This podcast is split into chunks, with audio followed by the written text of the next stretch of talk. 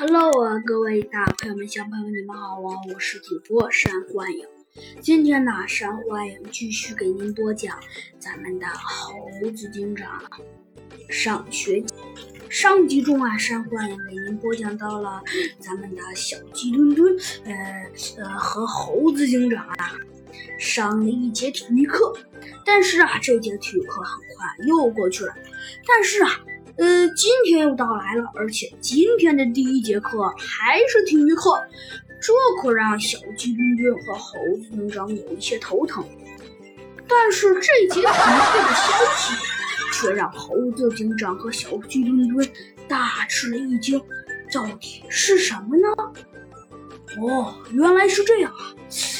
那今天呢，还是原来那个老师给，呃，不对，还是那个前几天新来的那个老师给他们上。老师说，过几天呢，呃，会举行一个什么什么，呃，好像是一年级的呃运动比赛。有跳绳，还有跳大绳，呃，还有足球、有篮球什么的综合比赛。但是是一年级的呃各个班随便匹配。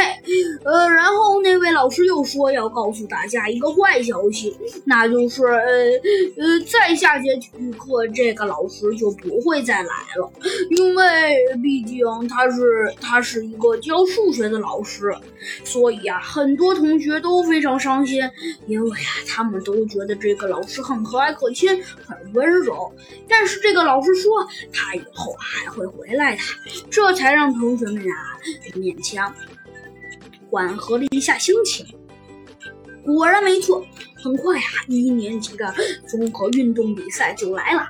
这一天一大早，同学们都早早的到齐了。而今天。